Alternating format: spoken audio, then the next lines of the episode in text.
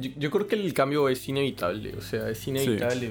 Son humanos y, y, como bien dices, Eric, es la experiencia, exponerse a otros artistas, exponerse a otros sentidos. Digamos, a ustedes no sé si les pasa, es que cuando son firmados, el sonido cambia. Ah, sí. eso es, ahí interesante. Ahí toca hay otro punto, también otra hebra delicada. Pues, que, que, eso ya es la parte business, la parte comercial total, pues. Ay, ay, ay, muchachos. Buenos días. Buenos días. Buenos, días, es, es, mediodía, güey. O sea, ya son las casi 12, no seas mamón, buenos días. para, unos, para unos de nosotros sí es madrugada. Sí. ¿Para quién será? porque ¿Quién, será? Flojo de mierda. ¿Vieron, ¿Vieron la noticia bueno, para empezar, este capítulo va a estar un poco, bueno, es entre nosotros, no tenemos ningún invitado. Este, James Hetfield no nos contestó el WhatsApp, entonces no pudimos traerlo al güey. está ocupado, está ocupado. Está ocupado, güey, porque justo acaba de sacar una... Bueno, están, están con todo el lanzamiento este de su 30 aniversario del Black Album. Y nosotros estuvimos viendo ahí como las diferentes reacciones de los fans, de la gente que sigue Metallica. Y, queremos hablar un poco de eso, un poco de la aceptación o la no aceptación que tienen los fans, que tienen los escuchas, cuando una banda decide hacer algo completamente diferente. ¿No? En este caso, por ejemplo, lo más este, reciente es este pedo de Metallica que está sacando las rolas con J Balvin, con Miley Cyrus, con eh, Juanes, y tiene una lista más de 40 eh, personas más. Iba a decir 40 pendejos, pero no. no, no, que son, son, son artistas de, alto calibre. más de alto calibre, güey. Y este. Y quería decirle, o sea. Por, para antes que nada, yo siento que. En la carrera de un artista. Está como muy dividido. Porque siempre, cada vez que ellos lanzan un nuevo disco, una nueva canción. Como que hay dos vertientes, por así decirlo, dentro de los fans, dentro de los escuchas, de los críticos y todo esto. Y es que si sacan un, un disco que suena igual al pasado, los critican. De, ah, es lo mismo de siempre. Eh, siguen con la misma formulita, pero después cambian un poco el sonido y les dicen, ay, ya cambiaron y ya son malos. O sea, como que nunca va a haber una monedita de oro que le caiga bien a todos y que digan, ah, entonces siempre les van a llover críticas de cierto punto. Y quiero preguntarles por qué los artistas sienten que tienen esta necesidad de cambiar o de no cambiar, o sea, o o cómo ustedes piensan que funcionan como en las carreras de esos artistas, de los artistas, que el decir, ¿sabes qué? Vamos a hacer algo diferente, ¿sabes qué? Ah, me chupo un huevo y voy a seguir haciendo los mismos acordes de siempre.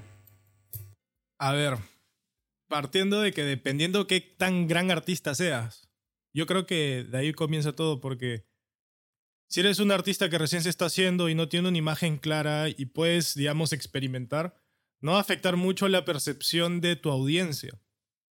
Pero, ya que tú mencionaste a Metallica, una banda que hace más de 30 años, ya van a cumplir 40 años, que es una de las bandas de heavy metal más conocidas del mundo, empiece a hacer este, experimentos. De hecho, que sus all-time fans van a ser más críticos y más duros, porque cuando ellos comenzaron, comenzaron completamente diferente. Eran otra banda a lo que son ahora.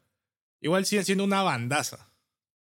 Está, igual ahí está un poco lo, eh, y contestando también un poco la pregunta de, Luis inicial, está un poco la, esa como línea bien delgada entre lo que es la evolución de una banda y probar algo nuevo. Es como, hay una línea bien delgada ahí que es entre como, cuando tú, en el caso de Metallica, que tú decís, eh, Eric, yo no soy un, fanático, pero eh, hay, una línea bien delgada entre lo que es ir evolucionando lo que es Metallica y lo que era lo que partieron siendo como banda a, hacer una colaboración con, con J Balvin o otro tipo de artista. Es que además hay que, hay que ver las distintas razones por las cuales una banda también empieza a cambiar como sonido. Y, centrándonos un poquito más, bueno, en Metallica un caso, o sea, yo creo que la razón es revivir catálogo y porque ya Metallica se dio cuenta, nuestros fans están muy viejos, hay que capturar. se van a, ya se van a morir. Exacto. Pues marica, es, como, es la misma estrategia que está haciendo Disney con los live actions. Los live actions no son para nosotros, nosotros somos amantes, digamos, de los clásicos. Pero claro, vemos un live action, no nos gusta, pero es que los live actions no son para nosotros. Eh, probablemente esta estrategia que está haciendo Metallica, no, no sé si sean para los, para los old fans. Exacto, puede que sea para capturar nuevo, nuevos fans y revivir el catálogo que ellos han tenido. Es que en este caso específico están haciendo una combinación de los dos, porque están lanzando los rough mix de las canciones originales, de, por ejemplo, Sad But True, Nothing Else Matters, han sacado el mix original del estudio, que eso es una joya que solo tienen ellos, a la par que sacan la canción con J Balvin, con Miley Cyrus, con Juanes. Entonces, están O sea, haciendo... están sacando las dos canciones al mismo tiempo. Como, esta es la original y esta con... Claro, lo han sacado en paralelo. O sea, han sacado. Eh, con Sad But True sacaron. Ok, la toma 46 del estudio, boom, de frente. pues. Oh, ok, ok, ok. Eh, entiendo. es, es por si les dan para que no les den tan duro. No, es broma. para, para los fans, Claro, los sí, fans no, es pero que- es broma, es broma. Pero, pero sí, eh, no sé, un poco como dar un poquito también de los dos, para los dos. O sea, para ti, por ejemplo, Eric, me imagino, como fanático histórico, eh, que saquen con Dave Alvin quizás no es lo que más te gusta, pero, pero por otro lado, escuchar los old mixes, como dijiste tú, sí es una joyita que, que sí se aprecia alto, Claro. me imagino. Y, y digamos, bueno, en- digamos que en este momento, sí, Metallica, o sea, no es que Metallica esté cambiando su sonido, sino que está invitando a otro alguien a que traiga un nuevo sonido. Pero digamos, o las bandas aquí, eh, digamos, una de las cosas interesantes que estuve leyendo también en, en blogs es que o la banda cambia porque tiene el talento y la explosión creativa de, ok, va- vamos por este lado y tiene esa curiosidad y tiene el talento para envolverle en una canción de dos minutos, o lo hacen por un sentido llanamente comercial. Y, y ahí, o sea, ahí, y ahí yo tengo como esta percepción de que mucha gente, o por lo menos mucho en la escena del, del metal, del rock, güey, que dicen, ah, es que cambió para volverse comercial. Y lo ven como algo malo, güey. Es como carnal, o sea, pues el- yo creo que ese era como el chiste, ese era como el goal, volverse comercial, ¿no? O sea, qué hueva pasarte 40 años tocando en el mismo bar frente a 40 personas, cabrón, ¿no? Por ejemplo, Totalmente. güey. Y entonces yo siento, o sea, yo, yo digo que en la mayoría de las veces los artistas son los que cambian el sonido por una necesidad de, no, o sea, no aburrirse, güey, de, de empezar a descubrir cosas diferentes. O sea, todos en cualquier giro que nos dedicamos de, de trabajo, ya seas contador, te, te tienes que estar actualizando un pedo así, güey. Y qué hueva hacer lo mismo todo el pinche tiempo. Y los artistas yo siento que les pasa lo mismo. Solamente que ellos tienen esta vertiente que es los fans son, son hijos de perra. ¿no? O sea, y ya. Sí. Sí, Ya, son- ya. somos bien complejos de satisfacer, weón. Y una cosa, muchachos, de la otra entrevista que de, con- tuvimos con Charlie, que nos dijo este, que era importante el tema del sonido, que él ha ido descubriendo su sonido y que su guitarra inicial ya no, digamos, no tiene, ahora no tiene las mismas necesidades como músico, es porque su sonido como artista va mutando. Entonces, complementando lo que ustedes dicen, es muy importante entender esa parte del artista. Obviamente como fan hardcore de Metallica es, ah, vendidos, puta madre, cambiaron de estilo, antes eran thrash, después se volvieron pop rock, y después este, se hicieron, tocaron con Sinfónica, han hecho una película, han sacado un álbum que tocan con latas, ¿qué les pasa? Entonces, este, hay un tema ahí, bueno, ellos son expertos en tirarse un pedo en, en eso, ¿no? Es como que ellos hacen lo que quieren, al fin y al cabo, pero Mientras hay que saber manejar la audiencia. Pero yo creo que también hay algo, acabas de mencionar algo interesante y es que qué tanto la gente es fan de la banda y qué tanto la gente es fan del sonido.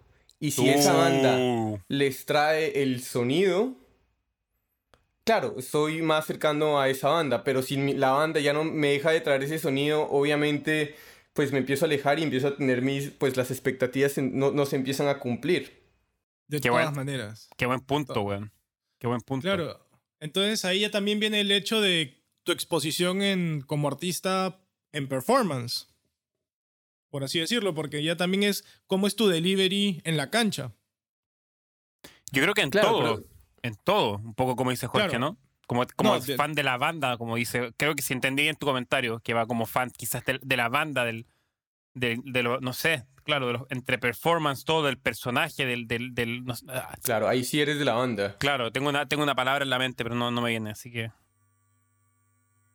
Es que es muy temprano para ti todavía, güey. Ya revelaste para quién era, revelaste el... no, no habíamos dicho para quién era, pero está bien. Sí, güey, y también, o sea, yo estaba pensando, por ejemplo, ahorita que, que mencionaste lo del concierto de sinfónico, el disco sinfónico que lanzó Metallica, güey. O sea, esa, esa fue otra manera, por así decirlo, de cambiar su sonido. Igual y solo lo hicieron por un disco, como lo están haciendo con, eh, con este nuevo lanzamiento, que están reciclando material y todo el pedo, güey. Pero no me acuerdo haber visto tanto hate en, en el disco de metal de Metallica sinfónico a como lo estoy viendo ahorita con una rola que sacó J Balvin solamente porque tiene hats traperos, güey. Es que yo creo que, es que yo creo que es por la intención, güey. Digamos, aquí es, es, es metal, eh, digamos, en esta de la sinfónica es Metallica tomando una decisión que quiere hacer un álbum con la sinfónica. El sonido, yo creo que ahí lo que cambia es el delivery, porque el sonido va a ser igual. O sea, pero obviamente con más orquesta, con más... Es diferente, pero los instrumentos van a ser diferentes, sí, pero no necesariamente el sonido va a cambiar. ¿De acuerdo? En este caso, probablemente también lo que pega un poco es cuando las decisiones son comerciales. Exacto. Y tomando y yendo un poco más al detalle con el caso de la Sinfónica, este, Metallica ha sido una banda influenciada por música clásica desde sus inicios.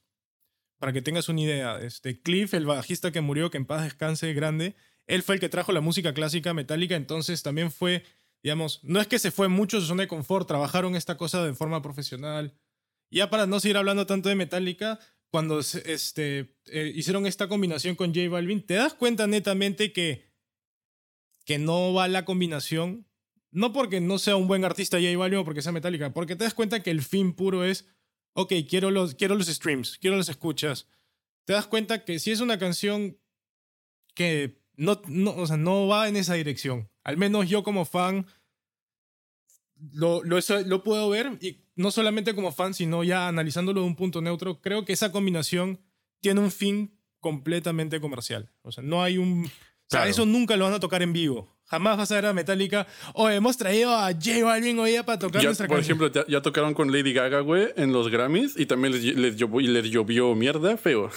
Sí, claro. o sea, pero esa, esa combinación se me hace un poquito más razonable, ¿no? sí. y, les llovió, güey. Entonces, entonces yo siento, no sé, güey, pero es que yo tengo una percepción, porque, o sea, me dediqué unos años al metal y todo este pedo, güey, de que, o sea, los fans más duros, los fans que son más como resistentes al cambio, que se quejan más, que dicen que satanizan todo movimiento que hace cualquier banda que no les haya gustado, son los fans como de metal, güey, de punk, de rock y ese todo este tipo de pedos, güey. ¿Por qué? O sea, ves a cualquier otra banda de cualquier otro género, güey. Por ejemplo, este. bueno, Korn es metal, güey, pero. Lady Gaga, cuando, cuando empezó, o Maroon 5 cuando empezaron, eran, por ejemplo, un tipo de música. Después cambiaron y el disco que tienen hoy en día ya es otro pinche pedo y la gente como que no fue tan dura en ese sentido, güey. Como que lo siguen consumiendo hasta cierto punto, ¿no? Igual Daft Punk, güey, escuchas sus primeros discos, escuchas el último que sacó con toda la fusión, con todos los invitados que trajo. Y es otro pinche Daft Punk completamente, güey. La esencia está ahí, pero es otro pinche pedo. Entonces, o sea, ¿qué, qué, es lo que a los fans de Hueso Colorado, como diríamos en México, de, del metal, de cierto género, de, cierta banda, les cuesta. ¿Qué es eso? ¿Qué de Hueso Colorado, güey. O sea, como de, like, Heart to the Bone, ¿sabes? Ok, ah, claro. Y este. Y este, ¿Qué les cuesta tanto aceptar el hecho de, ah, ok, porque bien, podrían nada más no tirar tanto hate y decir, no me gustó, me voy a escuchar el Black Album que sacaron hace 30 años mejor. Y ya, ¿no? Yo creo que viene por un tema de esencia, ¿no? Porque, digamos, ellos se enamoraron de lo que vieron inicialmente y si lo ven cambiando, porque así sea un cambio de sonido. El sonido para los metaleros yo creo que es muy importante. Ya hablando de esto, caso específico de metaleros, pero aún así la percepción del artista, bueno, una persona que ha ido cambiando de toda su carrera fue David Bowie. Cada cierto álbum era otra persona, era otro estilo de música y aún así no, digamos, hay veces como te puede hasta empujar. No, no necesariamente tiene una contraparte.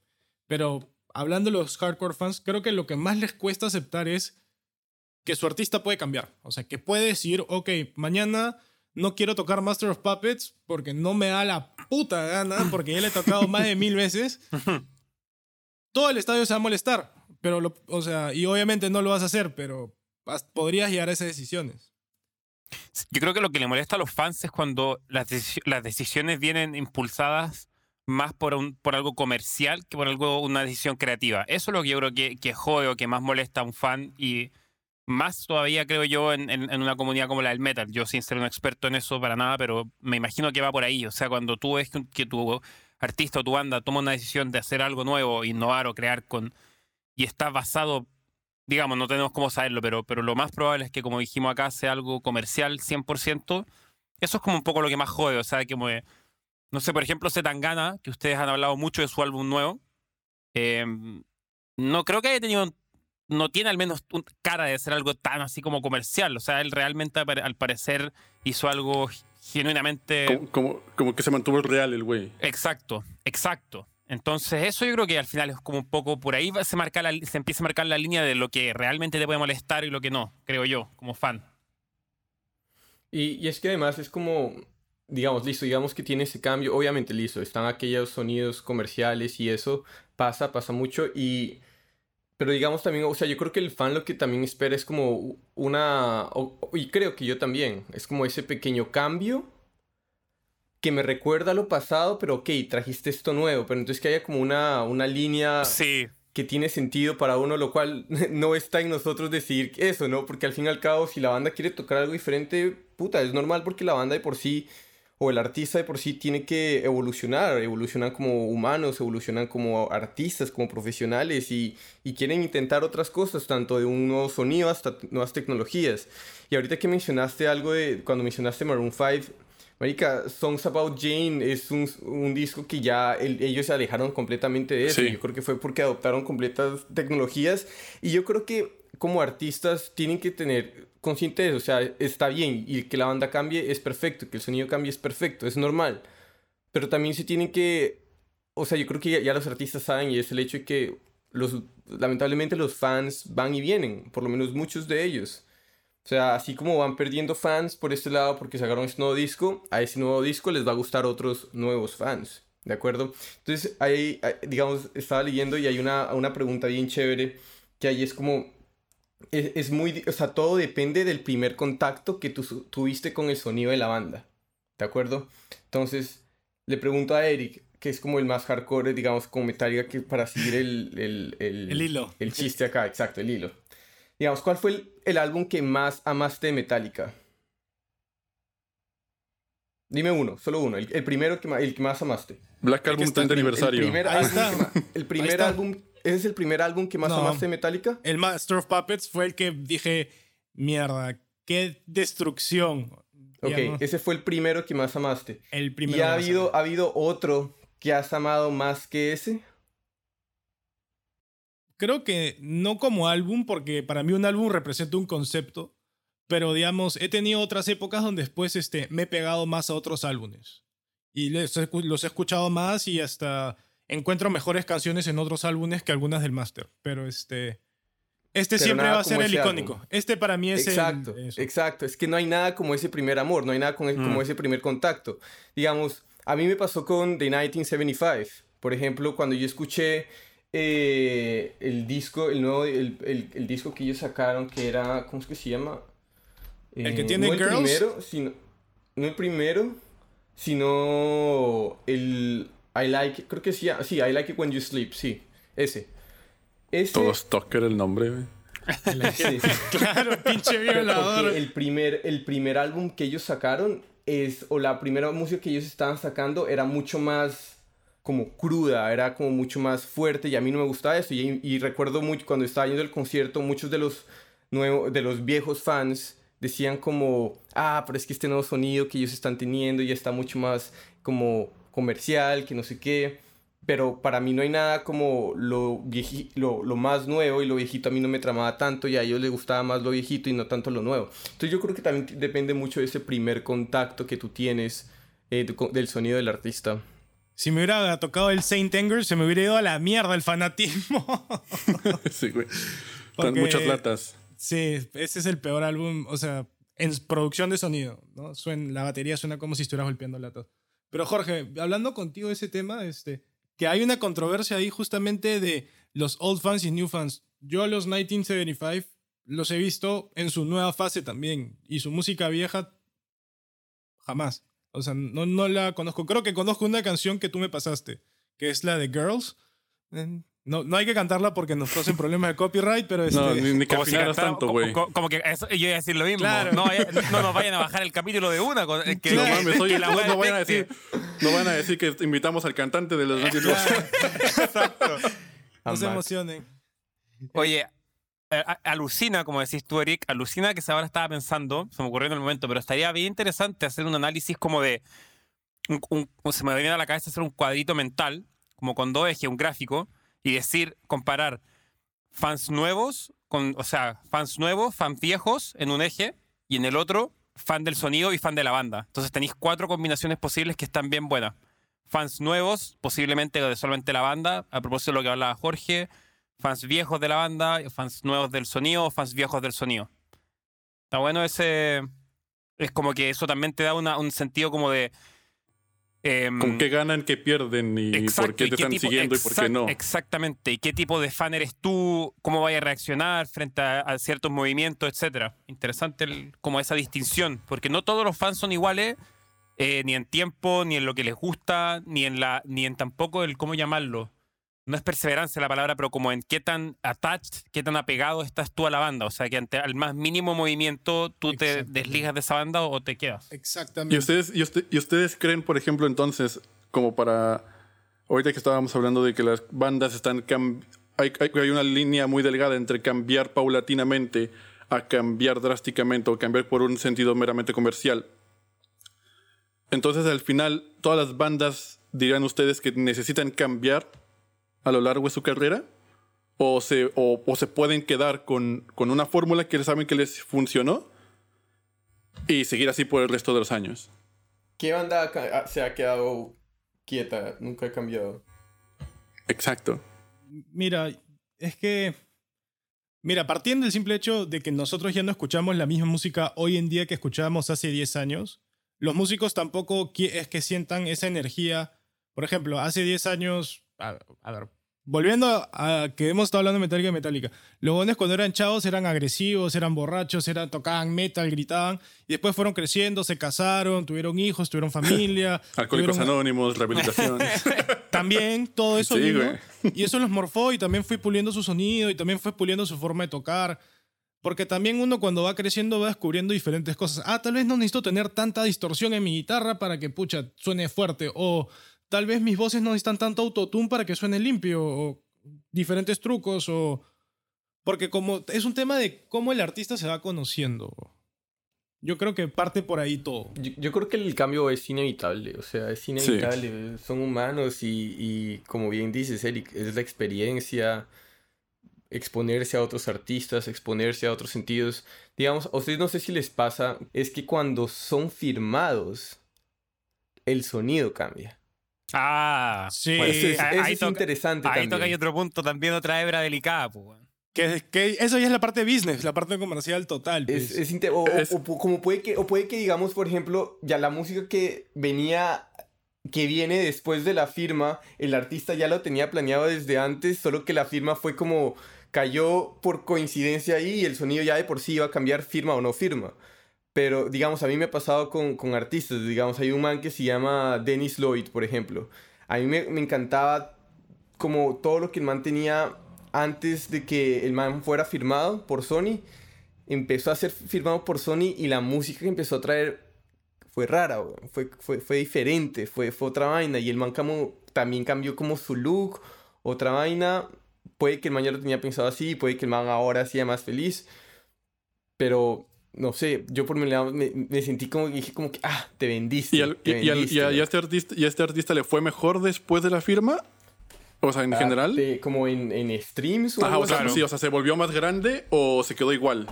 Yo creo que definitivamente fue más grande en, en sentido de que, pues, o sea, ahí está firmado, tiene representación y seguramente empezó a tener más festivales. De hecho, hace poquito eh, lo pusieron en el Times Square de Spotify, ahí como en, en ese banner gigante. Entonces, pero digamos, estoy viendo en este momento sus streams y de lo nuevo no tiene tanto streams como tiene lo viejo, por ejemplo. Lo viejo tiene mucho stream. Ahí, bueno, ahí entra ese, de repente un quiebre, weón. O sea, un quiebre, me refiero a quiebre como un hito. Un hito que puede ser una firma, te puede marcar mucho un. o sea, la, la, guía que te puede dar un sello, por muy grande que sea, te puede también tirar para abajo. Aunque sean, aunque sean expertos, aunque sean. Esto al final es música, weón. Es, algo tan humano que, weón, eso es lo lindo también que tiene. O sea, se supone que son los expertos, los, los, grandes, los todos y, los que más saben, y lo son en realidad, pero también se equivocan. Entonces. y es que pasa eso, porque porque, o sea, cuando firmas con un sello no solamente es, o sea, porque antes estabas acostumbrado, por ejemplo, a trabajar todo tú solo, te llega con un sello y ahora tienes este comentarios, eh, Total, recomendaciones por y te están encantando, cantando al, ori- al oído, haz esto, haz lo otro, la chingada. Y pues tú a veces, o sea, como dices Max, o sea, somos son humanos los güeyes y es como Ok, te voy a hacer caso porque asumo que sabes un chingo más que yo, Exacto, ¿no? O, o, o hay artistas que dicen, no, chinga tu puta madre, me firmaste por algo y yo hago lo que se me hinche un huevo, ¿no? O sea, la verdad. Entonces es como. Es una pinche línea delicada en la cual el artista tendría que pensar un poquito más y creerse a él mismo porque también en el sentido lo firmaron por algo, ¿no, güey? Y si, y si yo, un label, güey, Sí, voy a güey. firmar a un cabrón para cambiarlo, puta, pues ¿para qué lo firmo? Mejor Sí, otro cabrón, agarro otro cabrón que se, que se parezca más a lo que yo quiero hacer, güey, ¿no? O sea, es lo que yo pienso. Y también creo que es como la perspectiva que tenga el sello del artista. Ok, te veo de esta manera, pero veo que tu potencial de este que tú eres, según el sello, es este. Y para allá lo pueden ir direccionando. Y yo creo que esos potenciales deben de haber diferentes tipos de potenciales. Depende de las personas que, que está encargada de ese direccionamiento, de ese A&R, de ese ejecutivo que esté allá al lado también diciendo como, ok, vamos por acá, te expongo este tipo de personas. Y estas exposiciones y esa experiencia que nace gracias a las disqueras afecta. Eh, directa o indirectamente empieza a direccionar, eh, yo creo que con intención, porque pues la disquera me imagino que tiene Total. como algo en, en- en- en visión. Total. Oye, muchachos, ya que hemos hablado mucho de esas transformaciones de artistas y de cómo se llama y de experiencia, acá hay un caso bien chévere que quería lanzarlo. Bueno, Jorge querido de Colombia, Juanes. No sé si tú sabías o no, pero él comenzó en una banda de metal que se llama Sí, Equimosis. Equimosis. Equimosis. Tremenda. Pero él fue de las personas que fue hardcore metal y ahora lo es tocando este, la camisa negra, otro, otro planeta, que también ha sido parte de su mutación. Bueno, también ha sido firmado, ahí viene también todo un tema. La camisa negra salió hace como 15 años, Sí. güey, también, ¿no? Sí, fue, fue después. Claro, Temazo, pero eso fue mucho después. caso. Eso fue después de. Juanes, güey. Claro, claro, claro, pero eso fue sus épocas de camisa negra, fotografía, o sea, eso es como su, su época Adiós dorada le y- pido, y weón. sus- adiós- Su época claro, de oro. Entonces, eso es, claro, entonces son esas, esas canciones que ya, ya quedan como en tu, en tu despacho, como sí o sí van a, van a pegar de él. Sí, sí, si Juan es el güey, si el güey no hubiera empezado a cantar pop, güey, el güey no sería lo que es hoy en día. Exactamente, por eso Así te de fácil, güey, o sea. Sí. es tomar las oportunidades, o sea, si es que tienes que vender un poco tu alma al diablo, como dicen, para cambiar tu sonido, para tener esa exposición. Porque Y si es vas a... probablemente también lo que el artista quería, ¿no? Claro. Puede que el fan no, pero el artista sí. Weón, es Exacto. como un. Es como, es como, yo lo veo como una especie como de trampolín, weón. Pero tenéis que llegar para el otro lado, porque si no llegáis, o sea, es como que vais a saltar, weón. Te preparáis Te para saltar, saltáis. Exacto, weón. Pero si saltáis y no, y no llegáis al otro lado, te caís al hoyo para abajo y te haces mierda, pues, weón. Sí, Es un sí, poco sí, así. sí. Entonces, todo es como tomar un riesgo bien grande lo que hacen, pero si te funciona, puta, weón. Claro, o sea, hay artistas que empiezan y hacen lo que quieren y llegan a cierto punto que después se vuelven comerciales, pero también sucede al revés, que empiezan comerciales y después hacen lo que Sí. quieren. Ejemplo, Calle 13. Esos Sí. güeyes, esos güeyes a mí se me hicieron genios, güey, lo que hicieron, güey, porque, o sea, empezaron a sacar con su Atrévete T, güey, y estaban sonando en- cuando el reggaetón estaba todo lo que daba con el reggaetón de viejito y la chingada, y estaban en todos los radios, en todos los pinches lados estaba Atrévete T, la verga. Y, por lo y los empezaron a invitar como a festivales del rock, güey, por lo menos en México ahí como que al Vive Latino, la chingada, y un festival del rock, güey. Es como, güey, ¿qué hace este cabrón cantando que mueva el culo si yo quiero venir aquí a partirme la madre en el mosh pit, güey, en el pogo, en el slam, güey? O sea, ¿qué es esta estupidez? Pero después como hacen el switch. Y como que, no sé, pero yo tampoco sentí que hubo tanto hate, por ejemplo, cuando hicieron el switch del reggaetón como a un poquito ya más, este, latino alternativo por parte del, de los fans del reggaetón a como los fans del rock como tal le llegaron, le tiraron hate, güey. Yo creo que el tema de los fans de los reggaetón es un poco delicado porque el fan de reggaetón, esa, ese es, attention span es muy, muy corto porque siempre están con la nueva canción. Es más es que, que- son y es que enamorados del hit. Y es que también ellos, güey, están más acostumbrados a, esta, a colaboraciones, güey. A que sacan tal artista con tal artista y la siguiente, al siguiente mes te sacan ahora una pinche bachata, güey. Y al siguiente mes te sacan una combinación ahora de trap con su puta madre. O sea, están como más acostumbrados a estos cambios, no sé, no, no sé si drásticos, pero continuos todo el tiempo cada vez que están sacando, sacando canciones, güey. Y, yo no creo que el, el, fan de reggaetón, bueno, no sé si esto defina algo en las características del fan de reggaetón, pero yo no sé si eh, eh, los fans de reggaetón comprarían un vinilo. Ni cagando, pues. Sí. sí, güey. Sorry, pero ni cagando. Perdón, amigos fans de reggaetón. Los DJs, ¿no? Como diría no, sí, no, probablemente no, probablemente no, pero bueno, un, DJ sí, pues, pero no, pero un, fan de reggaetón no, probablemente no, pero también porque es como, ni siquiera, o sea, yo lo veo como que ni siquiera es parte de la estética del género comprar un vinilo, o sea, no es un género que, no es un género que se ha hecho para eso, no sé si me explico. Pero sí, pero sí un, un o sea... Eh, pero entonces, un fan, un fan porque compra, además por la afición, ¿por qué compraría el vinilo? El, un fan que compra vinilo es como yo creo que por, ¿Mm? o sea, lo físico y aparte yo creo que es como es como son distintas formas de consumo de música y también dependiendo del tipo de música, ¿sí? Entonces tú querís tener esa experiencia de probablemente si tú compras un vinilo es porque ya eres una persona que tiene obviamente el, probablemente el, el, tocadisco, o sea, para, para escuchar el vinilo y eres más de esa experiencia, digamos, como dice Eric, de tener el disco físico, etcétera. Un fan de reggaetón es más de de estar con la canción en el momento, eh, bailando en una disco, ni siquiera en una disco, bueno, en, puede ser hasta con el, con el celular hoy en día, ¿cachai? Pero esa es la experiencia que quiere ese fan, que ponerla en su celular, que suene fuerte, que suene el beat ahí. Entonces creo que va un poco de eso de la mano, como de, de, de, de la, la, experiencia que quieres tener tú a la hora de consumir ese tipo de música. En el fondo, por ejemplo, si nosotros escuchamos su Stereo, que nos encanta acá los cuatro, puta, no, no se compara escuchar, weón, entre caníbales en, el celular, weón, que, con, que en, un, en un sistema de sonido o ya sea un vinilo sería increíble. Entonces creo que vamos un poco por ahí. ese es mi punto, ese es mi punto, porque entonces hay fans que están más, porque están buscando más esa experiencia y relación más cercana con el sonido que lo que representa para ellos que es el momento. Exacto. Sí, e, es, yo creo que es eso. Entonces, digamos, ahí está la, la pequeña diferencia con, con, con los fans del, del, reggaetón. Entonces, claro, cuando, cuando Calle 13 saca este nuevo, este, este nuevo tipo de música, él evoluciona musicalmente hacia algo que, o sea, ya tenía la gente reggaetón y pues la gente reggaetón no le molestó. No sé qué tan exigente es el, el, el, el oyente de reggaetón con, en cuestión a la música, en cuestión al sonido, pero si le ponen algo que es un poquito experimental, que es como y en letra y en sonido y en producción, también es, es, interesante para ellos y claro, y, y, abarca más audiencia que son aquellos que no eran fans, ¡pum! Voltearon para allá. Rap, eh, rock y todo. Pero es difícil igual que, o sea, eh, creo que es como una... Es, difícil, o sea, que un, no sé, como que un fan de rock o de metal llega y diga, oye, J Balvin, voy a poner un ejemplo hipotético, pero sacó un tema como más tiradito para el rock o para el metal, supongamos, que un fan verdadero de metal diga, oye, weón, me, gustó esto y voy a empezar a escuchar J Balvin y es como un, es un poco más difícil que, que al revés. Que si, un, que si un artista de Metallica saca un tema con J Balvin, los fans de reggaeton sí van a... Entonces es como que ahí hay una pero es que yo no creo que acá el fan sea. Yo no creo que el fan de J Balvin sea enamorar a la gente de, de metal y traerlos al reggaetón. No creo que sea el. Y, y, J Balvin va a seguir haciendo reggaetón. Va a seguir haciendo su música. Eso fue solo una colaboración de momento.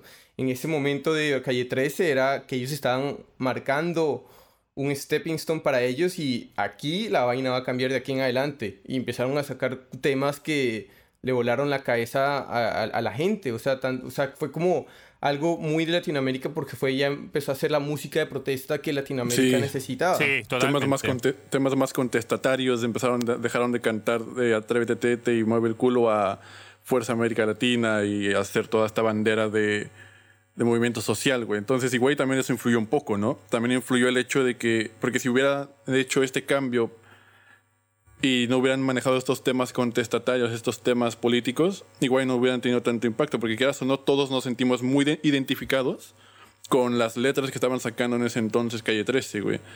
¿No? Entonces yo diría que al final, entonces el artista si va a cambiar, tiene que ser un poquito inteligente y, o sea, sí, hacer lo que le gusta, hacer el cambio que él quiera hacer, pero también contemplando un poco, analizando un poquito como, ok, ¿cuál sería el impacto? ¿Cuál sería la mejor manera de que yo pueda hacer lo que me gusta?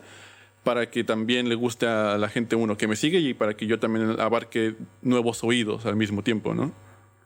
Y de ahí también nacen también como la forma de las colaboraciones también que tienen tanto sentido. Un poco apoyando lo que decís tú, o sea, cómo de repente llego a ese público, cómo llego a ese sonido, cómo llego a ese algo nuevo experimentando a través de una colaboración. Es, tan, que hoy en día también es tan, es tan, fácil colaborar hoy en día, weón, con la tecnología que hay. Podéis colaborar casi que solamente por internet, en el sentido de que J Balvin y Metallica probablemente se juntaron en un estudio, pero podrían no haberse juntado perfectamente y a sacar un tema juntos sin haber estado físicamente nunca juntos. Entonces, nada, aparte está eso, que hoy en día es más fácil que nunca. Sí, tal vez ni siquiera fue... Bueno, dale, dale. este, lo, lo, que yo veo en esas, o sea, lo único que recalca todas esas colaboraciones es que te da la, la, exposición de un artista grande, te da la, la, oportunidad para que otras personas te vean. Y viceversa, se están apoyando mutuamente. Obviamente los de reggaetón tal vez no sean tan susceptibles a inicialmente escuchar una canción de Metallica y sería mucho más difícil que un fan de Metallica diga voy a escuchar a J Balvin por este tema.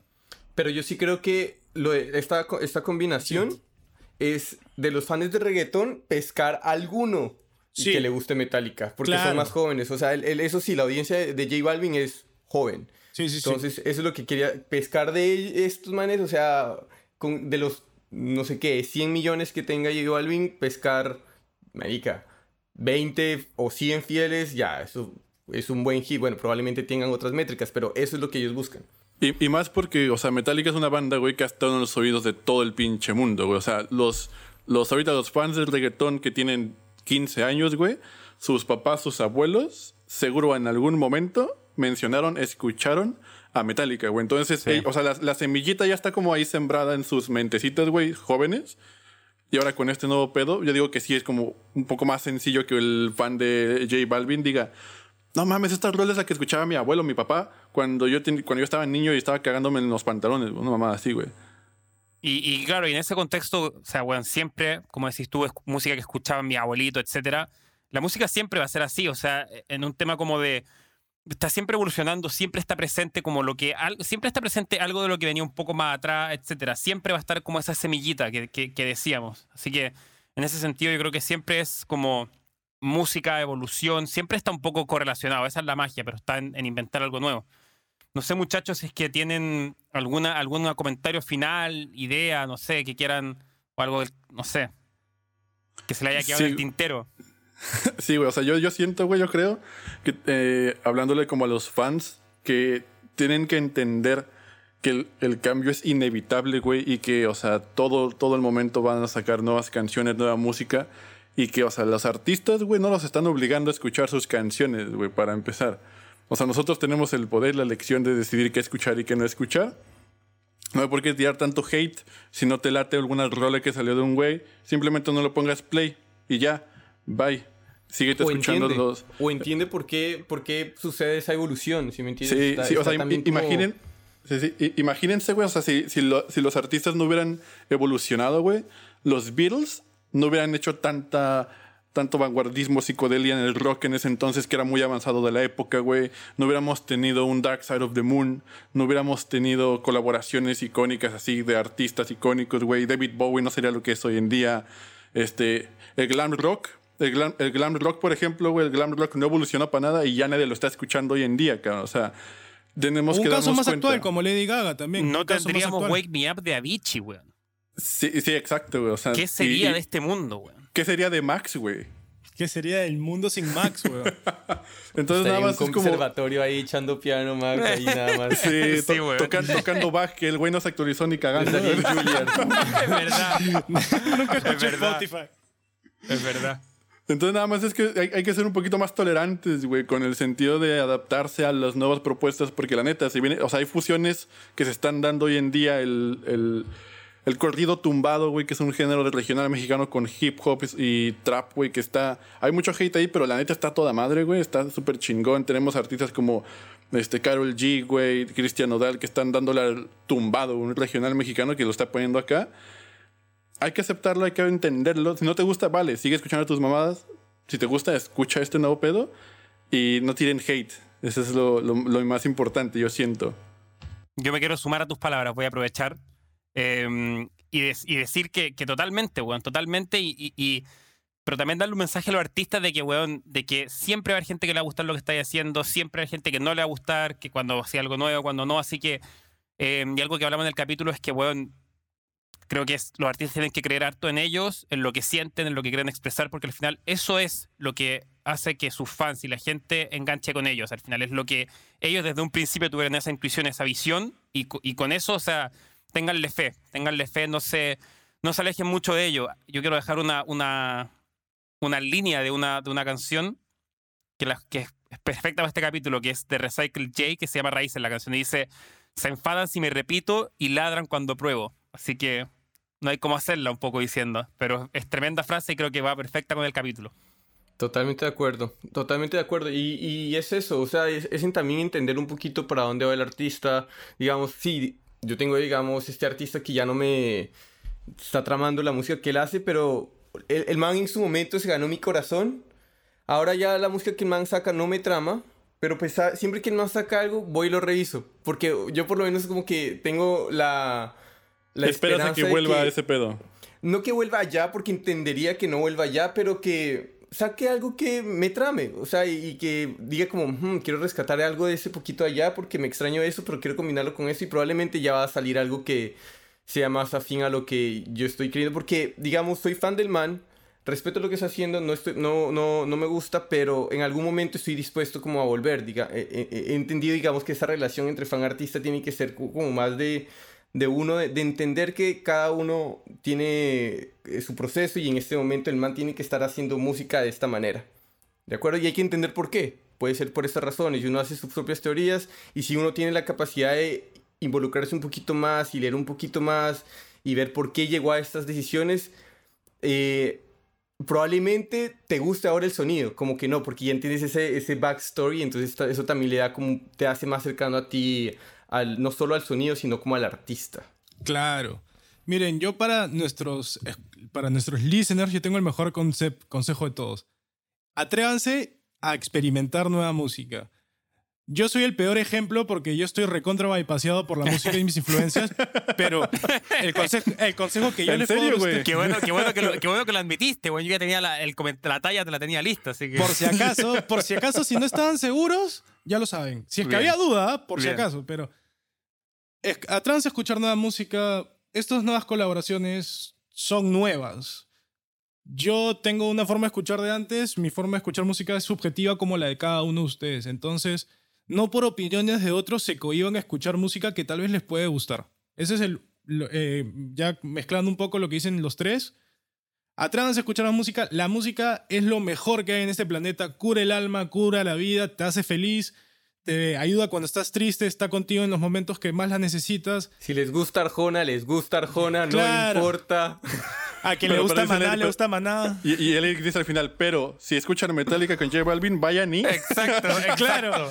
Pero, No me hablen. Pero hay ciertas weas que son intolerables. mierda. Blo- bloquéenme Ojo. de una vez porque les voy a tirar caca. ojo, yo le digo, eh, este es el consejo para los que nos escuchan. sí, patino. Ah, para mí no aplica, para mí no aplica. Bien. A mí al chile sí me gustó la de J Balvin con Metallica. Entonces, Por eso, por eso. Sigue escuchando, experimenta, Es que, amigo. tú, tú- es que tú ya te vendiste hace rato. No, estoy weando. estoy weando. sí, güey, ya- ya me di cuenta, me di cuenta que no había tanto dinero en la industria del metal en México, güey, tuve que cambiar. Te volviste pop. Sí, güey, no mames. Ya, me van a bloquear mis amigos de Facebook a escuchar esta mamada un pedo así. bueno, señores, Pero muchas buena. gracias por escuchar.